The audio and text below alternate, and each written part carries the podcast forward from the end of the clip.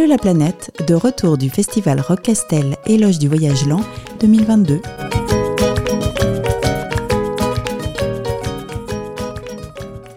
Donc nous sommes sur le festival Rock Castel comme toujours, donc euh, au Kélar. Un bel endroit quand même hein, pour l'éloge du voyage lent. Donc il se déroule, c'est vrai que j'ai pas beaucoup dit les dates, donc je, vais, je vais quand même les... rappeler pour euh, ceux qui vont l'écouter dans 10 ans. Ça peut servir. C'est ça C'est quand déjà Dans On est ans combien Ah, je sais pas. C'est marqué sur. Je t'ai dit de prendre le programme, tu m'as dit non, euh, tout ça. Oui, c'est vrai. Bah voilà. Bah, vas-y, allez, donne les dates. Ah, du 28 au 31 juillet 2022. Voilà, parfait. Et donc, on a la chance d'avoir euh, une petite famille avec nous, la Vélo Family. Alors, nous avons Valérie, Christophe, qui ont voyagé avec leurs trois enfants à vélo. Euh, Lali, Esteban et Naya, c'est ça? Vous allez bien? Très bien. Quel âge vous avez tous les trois? Euh, Moi, je vais avoir 14 ans au mois d'août. Euh, moi, je vais avoir 12 ans au mois d'août. Et Naya, t'as quel âge? J'ai 6 ans et le 1er février, je vais avoir 7 ans. Très bien. Donc vous avez fait un, beau voyage. Donc on a pu avoir la chance de voir votre, votre film hier. Euh, ce voyage, comment, comment le projet s'est fabriqué? Comment c'est venu cette envie de partir avec vos enfants? Euh, quand on s'est rencontré avec Christophe, euh, on avait déjà tous les deux un peu le goût de l'aventure et de, de, voyage en itinérance. Euh, on on s'est plus ou moins déjà rencontrés sur un vélo et puis ensuite, depuis qu'on a nos enfants, on fait des petits voyages chaque été à travers la France et l'Europe sur une dizaine, quinzaine de jours à chaque fois. Euh, et, forcément, on a pris le goût, on a eu envie de partager plus de temps avec eux, de prendre vraiment une année pour euh, profiter à 100% de, euh, des uns des autres et partir à la découverte du monde et de ses habitants. Vraiment, ouais, prendre le temps et, savourer. Donc ça a mis du temps pour le construire, ce voyage, pour le préparer? On y pensait depuis euh, pas mal d'années, depuis euh, peut-être une dizaine d'années déjà. On savait qu'on ferait ça, on savait qu'on avait euh, des métiers qui nous laissaient peu de temps pour profiter de nos enfants et qu'on avait envie de faire une pause pour les, écouter grandir et, leur essayer de leur partager quelques, valeurs humaines. Et donc pendant dix ans, on a mis un peu d'argent de côté, puis après ça s'est accéléré un peu sur les dernières années. Après, un an avant notre départ, il y a eu le, papa de, Valérie qui est décédé brutalement. Et bah, ça a été aussi un déclic pour se dire qu'il ne fallait pas qu'on attende, qu'il fallait qu'on profite maintenant de la vie. Pour l'organisation, du coup? La question, c'était un peu ça euh, combien de temps d'organisation euh, En fait, le plus long, c'était de préparer le matériel pour euh, voyager en itinérance en famille, avec seulement. Donc, on est parti avec deux tandems plus une carriole. Et donc, voilà, il faut être capable de limiter le matériel en volume et en poids, tout en ayant quand même euh, suffisamment de confort et que ce soit euh, voilà, qu'on ait tout ce qu'il faut pour euh, pour notamment traverser des pays où il fait un peu froid. La mhm. première partie du voyage en Amérique du Sud, c'était l'hiver. Bon, un hiver sec, pas comme ici, donc donc avec une bonne doudoune, généralement ça suffit, mais malgré tout, c'est des vêtements un peu techniques, et donc il faut se renseigner, essayer de trouver les bonnes opportunités. Voilà, donc c'est ça qui nous a pris le plus de temps. Euh, disons que un an avant, on a réfléchi plus ou moins à l'itinéraire, et puis euh, dans les euh, sept derniers mois, on s'est vraiment penché sur le sur le matériel et les vaccins, etc. c'est vrai que ça met aussi un peu de temps de réfléchir côté santé. Alors justement, au niveau d'itinéraire, pourquoi avoir voulu faire trois régions du monde différentes? Pourquoi ne pas être resté sur l'Amérique du Sud, par exemple qui est déjà vaste? Euh, pourquoi ce choix C'est vrai, on, a hésité au départ, et notamment parce qu'il y avait cette question de prendre l'avion aussi euh, souvent, et c'est quelque chose qu'aujourd'hui on ferait peut-être moins. en fait, on avait demandé aux enfants ce qu'ils voulaient voir pendant ce voyage-là, hmm. et voilà, en, disant, ben voilà, il y a, est-ce qu'il y a quelque chose qui vous intéresse vraiment? Je pense qu'il y a le Machu Picchu qui est sorti sur un, des trois, l'Asie sur un autre, et puis moi j'avais un rêve aussi, c'était de pédaler sur le Salar Uyuni. Mm. Euh, et donc voilà, on a essayé de faire un melting pot de, tout ça, de voir un peu ce qui était faisable euh, en un an. Et puis c'était l'occasion aussi, c'était le voyage euh, d'une vie, hein, c'était de se dire voilà comment on va voir d'autres cultures, profiter de ce temps-là pour voir des cultures très différentes. Et c'est vrai qu'entre l'Amérique du Sud, l'Amérique centrale et l'Asie, bah, il y a des manières de vivre qui sont très différentes. Et c'était intéressant que les, les, enfants puissent côtoyer ça. Et vous les enfants alors, Lali Est-ce que tu étais contente de partir en voyage à vélo? Est-ce que tu t'es rendu compte que ça allait être un long voyage? Euh, Oui, j'étais super contente. Bah, après, euh, je savais pas du tout comment ça allait être et tout. Et, hmm. euh, et bah, c'était vraiment super bien parce que du coup, on a découvert plein de paysages, plein de nouvelles personnes. c'était vraiment super bien. Ça t'a plu? C'était pas trop long? Non, ça allait. Je pense que c'est le temps qu'il faut pour euh, faire un bon voyage. Ah Et pour toi, Esteban, c'était pas trop long? Bah, un an comme ça, ça a l'air long, mais quand on est euh, en action, euh, qu'on pédale, et ben on a l'impression que le temps il passe beaucoup plus vite. Ah ouais. Et pour toi, petite puce T'étais toute petite, plus petite dans le film. tu te souviens bien du voyage? Oui. Oui, c'était bien? Oui. Oui. si tu devais refaire encore un voyage comme ça, est-ce que tu aimerais? Mm. Peut-être pas tout de suite. Ouais, un jour peut-être un. Et le vélo, tu aimes le vélo? Oui. Oui. Ah. Et qu'est-ce qui vous a le plus C'est toujours difficile un peu cette question. Qu'est-ce qui a le plus plu dans le voyage Pour toi, Esteban, qu'est-ce qui t'a marqué le plus? Euh, bah, C'est une question très compliquée. Oui. Alors, euh, bah, tout d'abord, euh, les rencontres avec les habitants. Les paysages aussi qui sont incroyables partout dans le monde. Hmm. Et bah, de partager cette année avec ma famille. Et pour toi, Lali Pour moi, comme l'a dit Esteban, c'était aussi les, les personnes. Donc quand elles étaient, elles étaient très généreuses et chaleureuses. Et après, beaucoup les paysages et puis la diversité des, des espèces euh, animales et végétales. C'était. Voilà. Alors, ça, c'est le regard des enfants, mais je suppose que pour, euh, pour les adultes, euh, il y a quand même toute une logistique, toute une, un rythme en voyage qui n'est pas celui des, des enfants. Comment euh, comment s'est passé pour vous les, les, premiers kilomètres, les premiers jours euh, avec euh, avec vos enfants? Hmm, Je crois qu'on s'est on s'y est mis quand même relativement rapidement et sans tellement d'encombre. C'est vrai que le voyage à vélo, souvent, ce qui peut un peu surprendre, c'est que on part pendant un an, donc on a zéro contrainte, sauf la contrainte de trouver un endroit un peu près confortable pour s'arrêter le soir et de quoi manger euh, et se restaurer euh, et boire euh, le soir quand on s'arrête. et puis ça reste quand même une mission assez importante parce que la nourriture en voyage c'est quelque chose de très important. Mm. et puis et puis voilà, il faut toujours prévoir un petit temps pour pour ça. Mais on a pris le rythme plutôt facilement et puis les enfants enfin sont quand même super cool quoi. Je pense qu'on est on est vraiment gâtés d'avoir des enfants comme ça.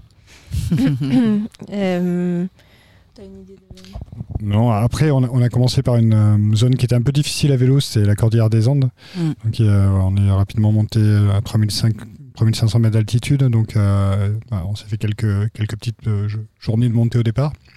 Et on avait un peu peur de voir comment ça allait réagir par rapport au froid, notamment par rapport à l'altitude. Après, on y est allé doucement.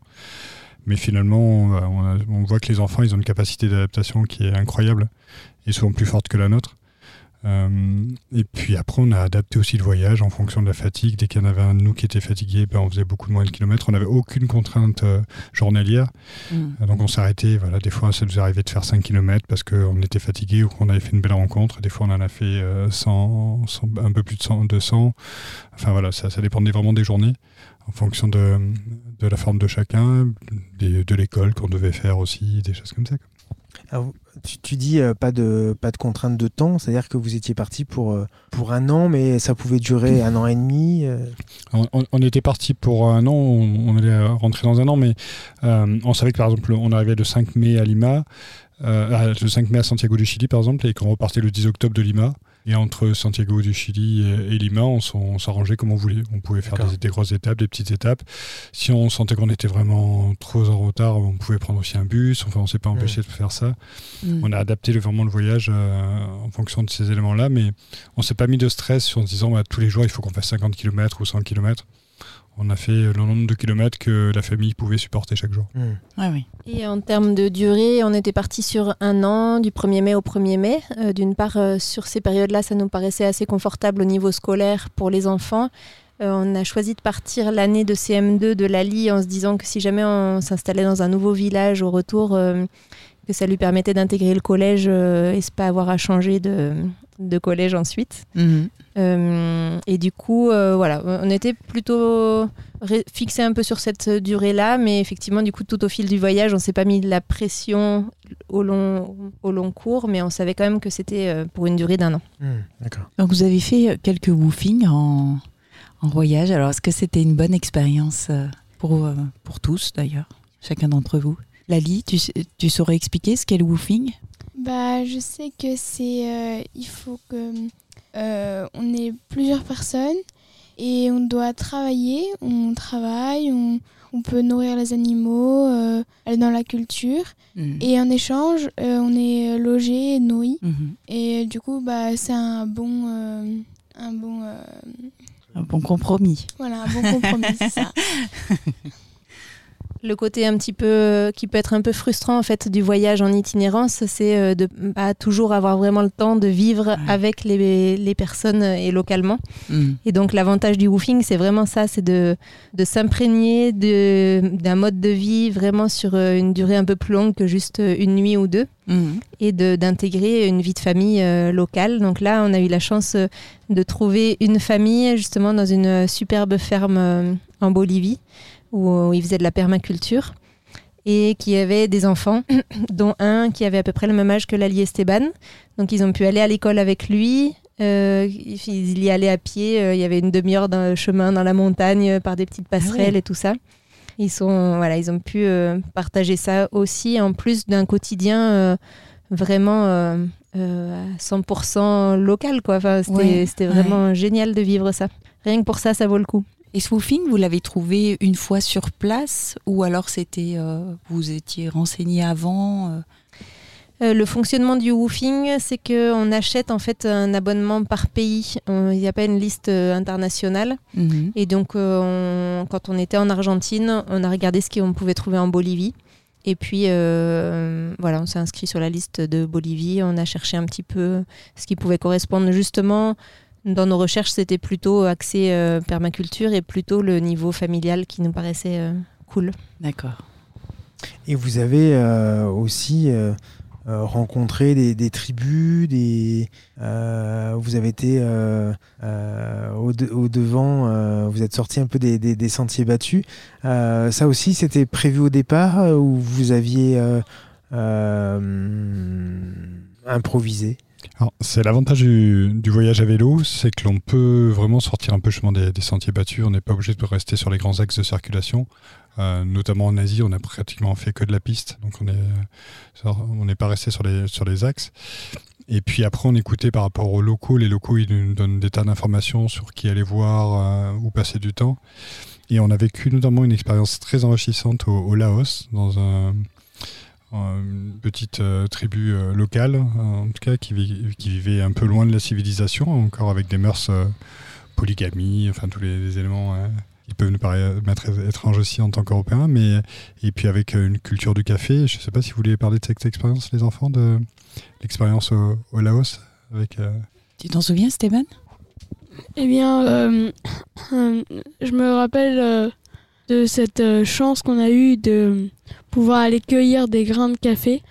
Parce que euh, déjà, euh, j'avais jamais vu des grains de café comme ça sur, sur euh, la branche. Mhm. Et donc, euh, je me disais, euh, bah, les grains de café, c'est marron et ça sera toujours marron. Mais en fait, au début, c'est dans une, dans une sorte de, de coquille rouge. Et on se dit, euh, jamais on n'aurait pensé ça si on l'aurait pas vu. Eh oui.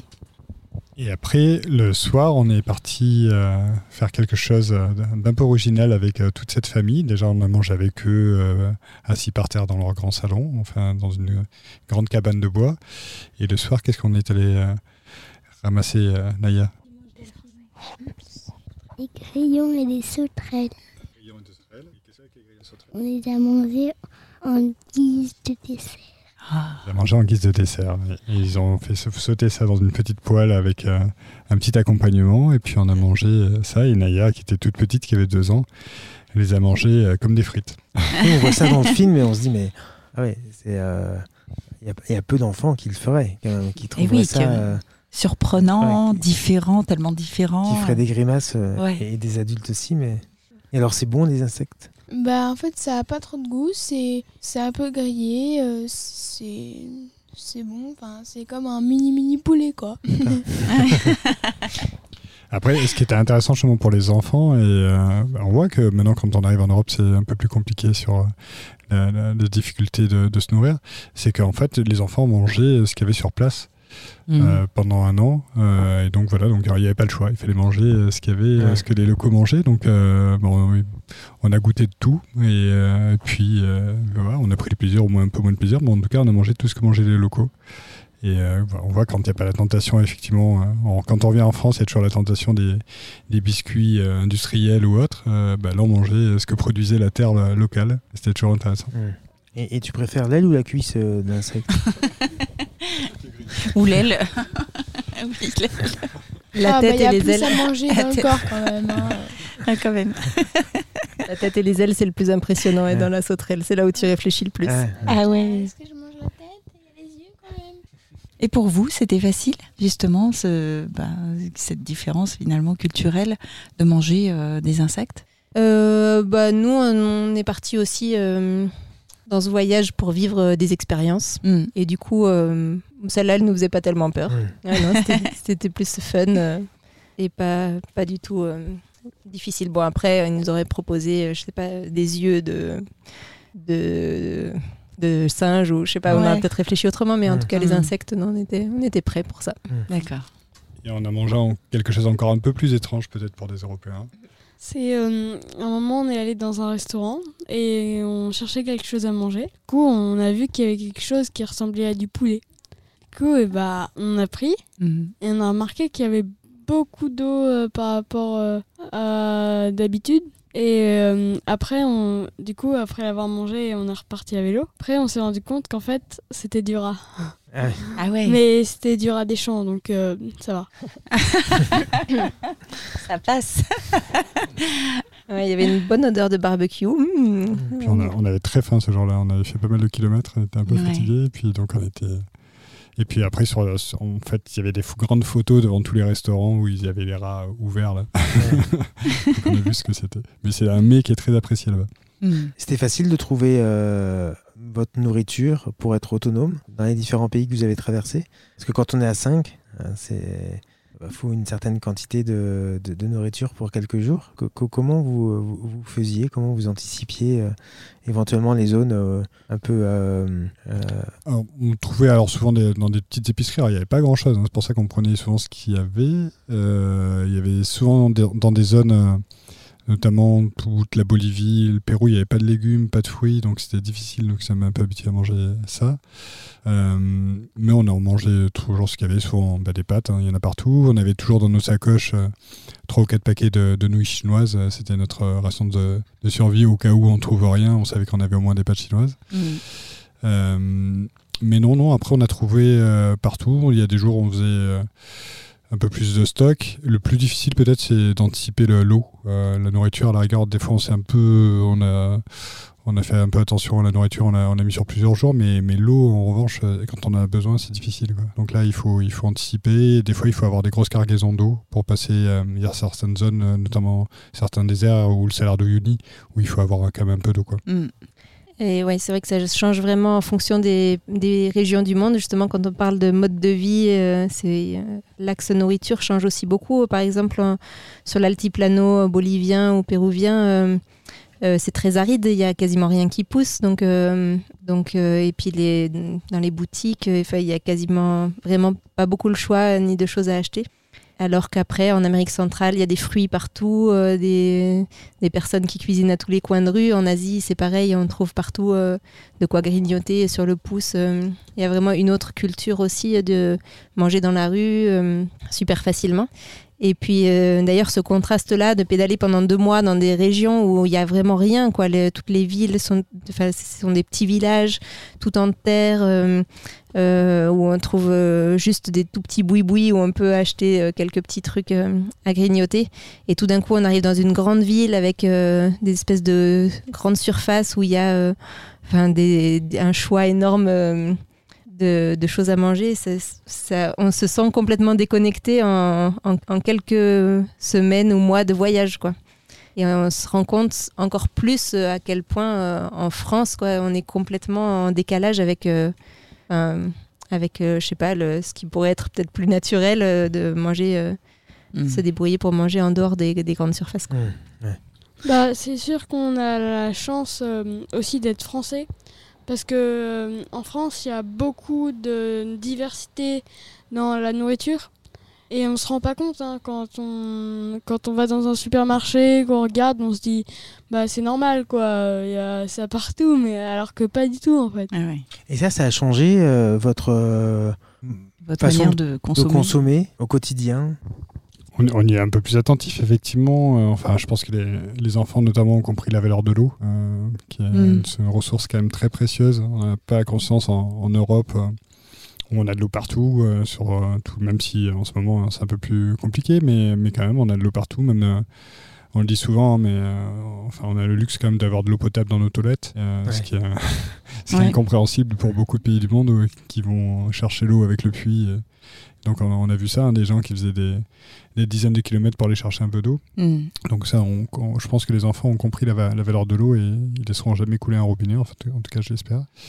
Euh, et puis euh, oui, et puis sur la, sur la nourriture aussi, quand on essaie de manger plus local, euh, on avait déjà ces réflexes-là un peu avant, mais de faire attention aussi à manger un peu plus sain. Mm. Bah, c'est sûr qu'un voyage, ça, ça bouleverse, ça nous fait apprendre beaucoup de choses et monter en conscience, même si on avait des bribes de conscience de, de tous ces questionnements-là. là, on les prend vraiment en plein visage. Quoi. La question de l'accès à l'eau potable, effectivement, euh, la question des déchets plastiques, euh, la Mhm. question euh, de ouais, l'accès à la nourriture, le- le- la surconsommation. et du coup, on essaye d'être plus vigilant, même si on est des parents ordinaires, dans une famille ordinaire, et donc on s'adapte aussi en fonction voilà, de nos contraintes en temps, en énergie. ça coûte aussi de l'énergie de, de bien faire, quoi. Mm. Et du coup, quand on est en voyage, c'est facile parce qu'on peut se préoccuper vraiment de ça et on se rend compte. Euh, et c'est ça aussi qui est un peu déstabilisant euh, au retour. C'est que, euh, en fait, dans une vie sédentaire avec un, un- un travail euh, à temps complet, c'est très dur de remplir tous ces objectifs. Quoi. Vraiment prendre le temps pour ses enfants, prendre le temps pour soi, prendre le temps pour bien cuisiner, prendre le Mhm. temps pour euh, les autres, pour son travail. Et Mhm. donc, voilà. Donc, on s'adapte. On est, on est monté en conscience et en même temps, on, on fait de notre mieux sans se mettre trop la pression. Eh oui. Ouais, c'est bien. C'est bien. Les enfants, euh, oh, pendant un an, euh, c'était euh, les grandes vacances, mais euh, dans le film, euh, vous expliquez que ben, vous avez quand même euh, travaillé, fait des devoirs. Co- comment ça s'est passé, euh, ces, ces moments euh, euh, de scolarité en voyage? Bah, ça se passait bien. euh, C'était. On faisait toujours euh, presque une heure par. Ouais, de devoir. euh, essayer de faire une heure par jour de devoirs. Mhm. Et après, il y a des jours où on en faisait un peu plus, des jours où on n'en faisait pas du tout. euh, voilà. Après, bah, on apprenait aussi quand on n'avait pas les cahiers. Et puis euh, tout ça, on faisait sur le vélo, on apprenait les étapes de multiplication. Ah oui. Après, on a beaucoup appris du coup la géographie, Ouais. de l'histoire, des Mm. langues. Du coup, on a appris l'espagnol. euh, Ah. Enfin, du coup, on a appris beaucoup de choses euh, qui, qui nous ont aidés pour la suite et que on a, à- au retour, on n'a pas du tout été en retard sur le programme par rapport à- aux autres qui étaient restés en, assis sur une chaise 6 heures par jour. Ouais. Et du coup, bah voilà. Sur, les langues, c'est assez bluffant. Ils nous ont bluffé parce que donc nous, on se parlait en français dans la famille. Après, on parlait espagnol euh, avec les personnes qui, étaient autour de nous. Mais en deux mois, deux mois et demi, en fait, les enfants parlaient couramment espagnol. Euh, notamment parce qu'on avait un petit ballon dans la carriole et euh, dès qu'on sortait la dès qu'on arrivait sur une place de village, ils sortaient le ballon, ils allaient jouer avec les enfants au foot ou à d'autres jeux de ballon. Et ils ont appris l'espagnol très très rapidement à cet âge-là. C'est vraiment des éponges. Et ils ont un meilleur accent tonique euh, que nous maintenant en espagnol Mm. et certainement presque un peu plus de vocabulaire. Donc euh, non, non, ils ont vraiment appris très rapidement et puis on est resté pendant huit mois dans des pays hispanophones donc euh, ils ont très vite progressé. Parce que, alors après, après l'interview, petite interrogation, parce qu'on a une prof d'espagnol euh, juste à côté. bon, je vous rassure, hein, moi j'ai pas appris un mot d'espagnol depuis qu'on se connaît. Mais. Quoi, tu veux dire que c'est moi qui suis mauvaise Ah, pas du tout. Non, non, c'est que j'ai pas fait l'effort. C'est tout. Hein. Ouais, c'est ça. Il faut que je l'emmène en Amérique latine. C'est ça, ouais. Euh, on verra. C'est pour manger des insectes. Oui, je sais, mais. On sait jamais, hein. Euh, et, et donc, euh, d'ailleurs, quand euh, vous êtes rentré, vous avez fait un, test. euh, Enfin, l'éducation nationale, vous avez, vous avez fait un, contrôle, un test, je sais pas comment on appelle ça, pour savoir si vous étiez à niveau ou s'il fallait vous mettre à niveau. Et d'après ce que j'ai compris, ce que vous expliquiez dans le, dans le film, je crois, bah, vous étiez au top. Oui, tout s'est bien passé au retour du voyage. on a fait les examens et oui, c'est on, on a très bien réussi et puis euh, voilà. Après, ça fait longtemps donc j'ai plus trop trop de. Ouais, tu te souviens pas Oui, bah heureusement. mais, ouais. Le, hum, L'Asie, alors à un moment, euh, pendant le film, je crois que c'est c'est toi qui, euh, qui, qui, qui parle, la voix off, tu, euh, tu expliques euh, que ça, euh, je crois que c'est le, le Mekong, euh, et, euh, enfin, et ça avait du, c'était important pour, euh, pour toi ou pour vous de, de passer à cet endroit-là, mais vous expliquez pas pourquoi. Est-ce que je peux te poser la question? Oui, bien sûr. C'est un peu ce qu'a dit Christophe au départ. Euh, mon papa est décédé euh, brutalement un an avant le voyage. Et parmi les histoires qu'il nous racontait euh, depuis qu'on est tout petit, il nous disait ah bah, quand je serai à la retraite, plus tard, il aimait aussi beaucoup voyager, ouais, vivre des aventures, quelles qu'elles soient. Et il nous disait souvent, euh, bah, euh, quand je serai à la retraite, je partirai euh, descendre tout le Mékong euh, en, barque, en bateau, avec les pêcheurs, vraiment du départ du Mékong euh, l'embouchure et ça passe vraiment par plein plein de- d'endroits. Enfin en plus il y a plein de bras du Mékong plein d'endroits vraiment retirés donc voilà ça avait encore plus de sens pour nous de passer par là en se disant que voilà s'il avait été encore là il, aurait il serait certainement venu nous rejoindre sur cette partie là du voyage ça avait du sens de, de découvrir ce lieu Mm. mais finalement on s'est fait la remarque qu'il était sans doute encore plus avec nous tout au long du voyage que euh, que si euh, juste il au était vraiment venu physiquement. Mm. Le, je sais pas si tu as une question, Flo. Vas-y, vas-y, Euh, je t'en voulais prie. me poser une question sur le retour, c'est pour ça que je, c'était encore une question sur le, sur le voyage. Non. vas-y. Euh, Le, retour n'a pas été trop, euh, trop, trop difficile après cette année euh, en famille, euh, 24 heures sur 24 ensemble, cette réinstallation, parce que ce que vous expliquez au début du, du film, c'est que vous avez tout quitté, appartement, maison, boulot, pour, pour ce voyage. Donc le retour, il faut tout reconstruire, il faut retrouver le rythme. de la sédentarité, de la société. Ça n'a pas été trop dur après cette année Alors on est revenu du voyage vraiment euh, avec une énergie immense, euh, voilà vraiment nourrie d'une vie en plein air, en pleine nature, euh, nourrie de rencontres, de paysages magnifiques, de temps de partage ensemble. On avait l'impression qu'on pouvait déplacer des montagnes, euh, donc on n'avait aucune crainte sur l'avenir. Et euh, donc on avait quatre mois finalement, mai, juin, juillet, août, pour trouver au moins un des deux, euh, Christophe ou moi, un, un job, et puis euh, un endroit pour s'installer, pour pouvoir inscrire les enfants à l'école avant fin août. Ah oui. Donc il y avait juste un tout petit peu cette pression-là. Donc, mais euh, finalement, on a trouvé euh, très facilement des différentes propositions. Euh, donc après, c'est le rythme, oui, effectivement, qui a été euh, juste la transition justement entre euh, une vie euh, juste avec tout ce que je viens de vous citer auparavant et puis revenir à une vie plus normale. on a choisi de reprendre une vie normale aussi parce que on avait envie aussi de d'offrir aux enfants et même nous permettre à nous de faire des rencontres et des, de partager, de contribuer à, à une vie locale euh, euh, riche euh, d'échanges et de partage. Et ça, en itinérance, c'est pas possible de construire vraiment des liens forts et des, des projets euh, localement. Mais effectivement, il faut, euh, il faut s'adapter. Pour les enfants, je crois que ça a vraiment glissé le retour. Euh, du jour au lendemain, enfin, ils sont rentrés. On est rentré, euh, je sais pas, le 2, 1er mai, le 3 mai, ils étaient à l'école. Quoi. Ils retournaient à l'école, Ah ouais. c'est- c'est arrivé super facilement et ils ont retrouvé la copain. Pour nous, ça a été un peu plus difficile, mais on sait qu'après une année comme ça où c'est tellement énergisant, euh, tous les jours on rencontre des nouvelles personnes, euh, c'est excitant de ne pas savoir où on va dormir le soir et ça. Et quand on retombe dans une routine, c'est un peu plus compliqué. Après, juste une expérience par rapport au, travail. Hum, c'est vrai, on a été étonnés là. Enfin, moi, j'avais déjà fait, un grand voyage d'un an il y, a, il y, a, 20 ans. Et hum, le voyage n'était pas considéré de la même manière. Il y a 20 ans, quand on partait, de suite, on disait Mais tu vas avoir un trou dans ton CV, comment tu vas l'expliquer Ça va être difficile pour toi de retrouver du travail après. J'avais pas eu de difficulté à ce moment-là, mais, mais c'est vrai que c'était pas forcément bien vu, c'était pas dans la conscience collective. Et là, ce dont on s'est aperçu, c'est qu'en deux mois, on a tous les deux trouvé du travail. Et parce que les, euh, les consciences ont changé aussi, que maintenant, justement, faire quelque chose d'un peu original ou qui est un peu porteur de valeur, c'est plutôt bien vu aussi par les cabinets de recrutement. Enfin voilà, il y a quelque chose qui sort un peu de l'ordinaire. Et je pense que ça fait aussi la différence dans des entretiens de pouvoir parler d'autre chose que du boulot, de dire voilà quelles sont nos valeurs par rapport aux enfants, par rapport à la famille ou comment on arrive aussi à se débrouiller, parce que c'est aussi la débrouillardise, ça prend aussi, euh, ça prend, puis c'est une belle école de la confiance en soi, le, voyage à vélo. Euh, donc ça, ça fait, c'est une force. Après, oui, en tout cas, moi, personnellement, j'ai eu un peu de mal à me reposer. Je serais bien reparti pour une année euh, supplémentaire de voyage.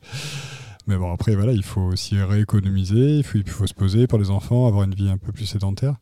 Mais le, retour, je pense que pour les parents, il y a toujours, euh, on en discutait euh, pendant ce, beau festival avec d'autres voyageurs, il y, a, un phénomène un peu de, dépression, alors pas de déprime, mais un peu de dépression mmh. où on descend un peu, euh, voilà, où il faut, après un grand temps d'excitation, ben, on revient sur quelque chose de plus, beaucoup plus normalisé, et ça fait un peu bizarre au départ.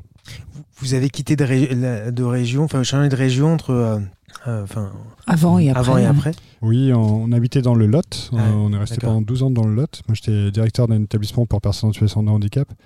Et on avait un logement de fonction dans, dans cet établissement-là. Les trois enfants sont nés là-bas.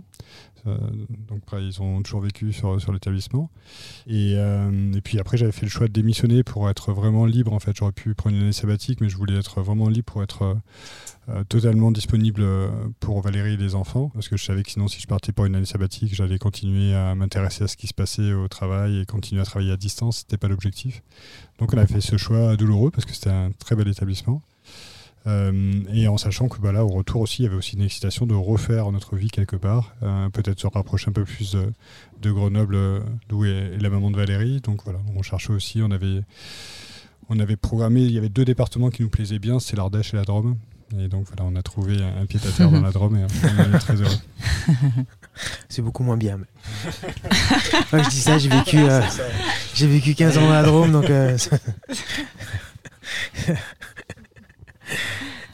On n'est pas loin, on n'est pas loin. on est à une quinzaine, 20, 20 km de l'Ardèche. Non, ce qu'on dit, c'est que les, les Dromois sont des Ardéchois qui ont quitté la montagne. En fait. Je sais pas si c'est vrai. on est un peu dans la zone des collines encore. Ouais. Et si du coup vous deviez euh, repartir, enfin, vous repartirez sûrement un jour, euh, vous aimeriez voyager autrement ou ce serait à vélo? Là déjà on repart, hein. on, est, euh, on va repartir du, du pour aller euh, jusque euh, dans la Drôme à vélo. Ouais, vous êtes venu à vélo. Donc on va, on va repartir à vélo, pour, on a 15 jours là pour repartir, donc on va le faire tranquillement. Et euh, après, bah, il faudra voir si les enfants ont encore envie de repartir plus longtemps. En tout cas, là, pour les 15 jours, ils étaient super heureux de, de, reprendre le vélo. euh, après, s'il y avait un grand voyage à faire, je pense que là, on éviterait de prendre l'avion. Donc, euh, on, peut, on ferait peut-être un grand voyage en train. Alors, il y a un train qui est très sympa, mais qui n'est pas accessible en ce moment, c'est le Transsibérien. c'est un peu compliqué là. Mais bon, de toute façon, on va attendre que ça se calme. Et puis, et puis on verra. On verra d'ici quelques années. Je sais pas, vous les enfants, vous avez envie de repartir un peu? Oui, après, je crois qu'Essan, il avait un, un, autre moyen de locomotion qu'il aimait bien. Ce serait dans un van ou, quelque chose comme ça. Mais par contre, il faudrait euh, trouver un. Euh, faudrait que quelqu'un invente un van ou un camping-car qui fonctionne euh, avec. il avait peut-être l'idée avec de l'eau ou avec je sais pas moi, peut-être avec tu mets des déchets plastiques et puis ça avance, hein, je sais pas moi, je tente des trucs. et voilà, du coup, il faudrait inventer quelque chose d'original et qui et qui est pas euh, euh, polluant pour la planète et voilà. Je pense que c'est votre génération qui, euh, qui va créer ça. On compte sur vous en tout cas, hein, parce que bon, nous on a fait un peu de la merde. Peut-être Esteban, le futur inventeur. Hein, peut-être. Bah oui. Non, non, Peut-être. Un jour. Non, c'est très bien. En tout cas, c'est sûr que le mode de vie à vélo, euh, enfin encore une fois, on n'a pas fait du vélo pour faire du vélo, mais c'est vraiment un moyen de vivre un voyage en itinérance en pouvant transporter euh, le, le nécessaire pour avoir une vie nomade confortable, Mm. contrairement à- au sac à dos. Enfin, vraiment, le vélo a plein plein d'avantages, pouvoir transporter toutes ces affaires-là, mais aussi euh, vraiment parcourir, euh, enfin passer par tous les chemins, quoi. Quand on voyage, euh, enfin les personnes qu'on a rencontrées qui voyageaient en bus, en sac à dos, en, en, en stop, malheureusement, elles sont obligées d'aller d'un point A à un point B, qui sont souvent des zones un peu touristiques, et puis elles ratent tout le meilleur, en fait, toutes les zones vraiment où tu es au cœur de la vie locale, comme, euh, comme euh, elle est si belle à, à rencontrer en voyage. quoi. Mm. Donc, euh, donc le vélo, on, on y est quand même attaché, même si euh, après, euh, on est toujours prêt à découvrir d'autres moyens de, de vie nomade. Et puis euh, là, vous nous montrez euh, un mauvais exemple avec votre camping-car. C'est pas le bon exemple. C'est ça, euh, ça nous met à tous des étoiles dans les yeux. Pas, sur- pas forcément sur un an, mais euh, sur euh, des, des courtes durées, ce serait trop chouette aussi Mm. de découvrir ça. Euh, justement, on a, enfin, je, vais revenir un petit peu en arrière. On n'a pas trop parlé de matériel. Euh, vous aviez tous euh, un vélo où les enfants avaient. je sais donc il y avait une carriole, hein, mais, mais sinon, comment, comment ça se passait Cha- Chacun avait son vélo? Eh bien, on avait deux vélos tandem. C'est des vélos où on peut euh, aller à deux. Il y en a un qui s'assoit devant D'accord. et un euh, derrière et qui est debout avec le guidon. Et euh, Naya, elle était dans une carriole euh, attachée derrière l'un des deux vélos. Mm. Et donc, euh, euh, bah, Lali et moi, on se mettait euh, euh, chacun sur euh, euh, un des endroits couchés, sur, euh, ouais, sur les sièges avant. Et euh, les parents, ils se mettaient euh, derrière. Mais tout le monde pédale, Euh, oui, ça venait. sauf Naya. C'est le, grand, c'est le grand avantage, c'est c'est en aime effectivement que tout le monde peut pédaler et les enfants sont en roue libre. Ça veut dire que quand euh, ils arrêtent de pédaler, nous on peut continuer à pédaler ou Mm. Mm. Ils sont pas obligés de pédaler tout le temps. Ça leur a permis euh, bah, de faire des siestes, euh, de se reposer, de faire leurs devoirs, enfin voilà, Mm. euh, devant en fait sur le vélo, et, et d'avoir une très belle visibilité sur ce qui se passait devant. Et le dernier avantage de ce vélo, c'est vraiment d'avoir une très belle proximité entre les deux têtes, entre la- celui qui est assis et celui qui est debout. Donc ça nous a donné de, de grandes discussions qu'on aurait peut-être jamais pu en avoir en France en étant euh, les uns à côté des autres. Oui.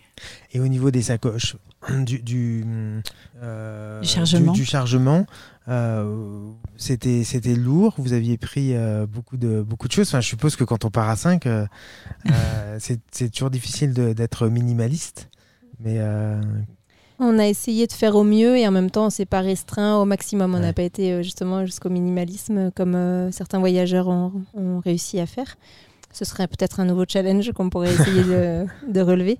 Euh, là, du coup, on avait sur chaque vélo euh, quatre euh, sacoches euh, de manière classique au niveau des roues avant, des roues arrière et un gros sac euh, euh, sur le porte-bagages en plus pour transporter notamment. euh, euh, dans un, il y a la tente et les tapis de sol et dans l'autre, tous les duvets. Mm.